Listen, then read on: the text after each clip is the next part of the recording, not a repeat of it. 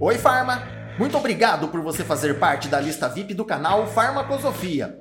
Por aqui você recebe muita informação e conhecimentos sobre farmácia, ciências farmacêuticas, interações medicamentosas e a prática da nossa profissão farmacêutica. Eu sou Lincoln Cardoso, farmacêutico e professor. E neste podcast eu vou falar sobre os fármacos hipoglicemiantes orais da classe das sulfonilureias. E também vou apontar alguns aspectos importantes sobre o acompanhamento farmacoterapêutico de pacientes que utilizam esses medicamentos. Quer saber? Os fármacos hipoglicemiantes orais são medicamentos indicados para o controle glicêmico de pacientes com diabetes mellitus tipo 2.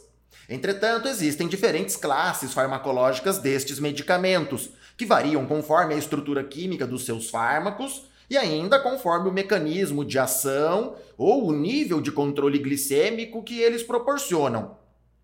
Entre essas classes farmacológicas estão as sulfonilureias. Estes fármacos se originaram a partir de modificações moleculares que foram feitas nas sulfonamidas. Por isso, eles apresentam alguma semelhança estrutural com estas sulfas, mas eles não exercem atividade antibacteriana. Todos os fármacos dessa classe são arilsulfonilureias substituídas e diferem entre si por substituições na posição para do anel benzênico e em um resíduo de nitrogênio no grupo ureia da molécula.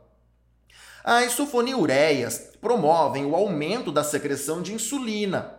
Para isto, elas se ligam aos seus receptores nas células beta-pancreáticas mais especificamente na subunidade 1 deste receptor do canal de potássio ATP dependente. Esta ação resulta no fechamento dos canais de potássio, o que causa despolarização celular. Este efeito leva a um aumento do cálcio intracelular e ao aumento da secreção de insulina. Também reduzem a captação hepática de insulina secretada endogenamente e suprimem a liberação de glucagon. Em razão destes mecanismos, medicamentos contendo sulfonilureias são indicados, portanto, para o controle glicêmico de pacientes com diabetes mellitus tipo 2, cuja hiperglicemia não é controlada apenas com o ajuste da dieta. A clorpropamida é uma sulfonilureia de primeira geração e é mais propícia a causar hipoglicemia como reação adversa. E por isso, ela já não é mais utilizada na prática clínica. As sulfonilureias de segunda geração, que são comercializadas atualmente no Brasil, são a glibenclamida, a glicazida, a glimepirida e a glipizida. Estas resultam em menos hipoglicemia se comparadas às sulfonilureias lá da primeira geração.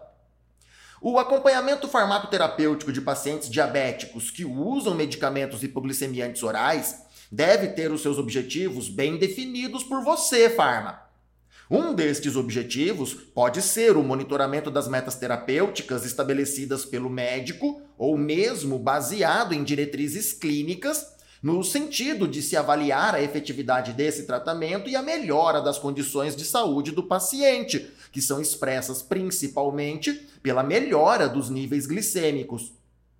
Outro possível objetivo é o rastreamento de reações adversas buscando identificá-las e manejá-las sempre que possível. E também a prevenção, a identificação e o manejo de potenciais interações medicamentosas clinicamente relevantes.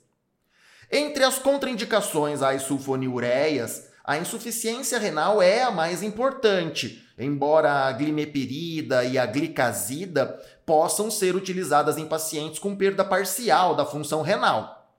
Também precisamos dedicar é, especial atenção quanto ao histórico de possível hipersensibilidade às sulfas e, nos casos prováveis, também de insuficiência hepática.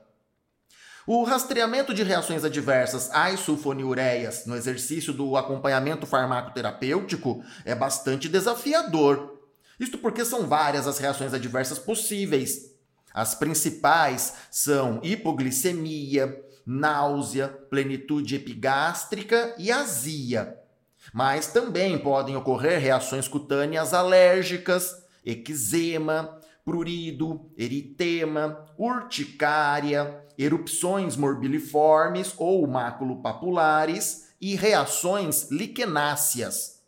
E ainda integram o conjunto de possíveis reações adversas a leucopenia, a trombocitopenia, anemia plasmática, a granulocitose, anemia hemolítica, pancitopenia e porfiria hepática. E ainda podem ocorrer importantes interações medicamentosas envolvendo os hipoglicemiantes orais da classe das sulfonilureias. Mas este assunto vai ser tratado no próximo podcast.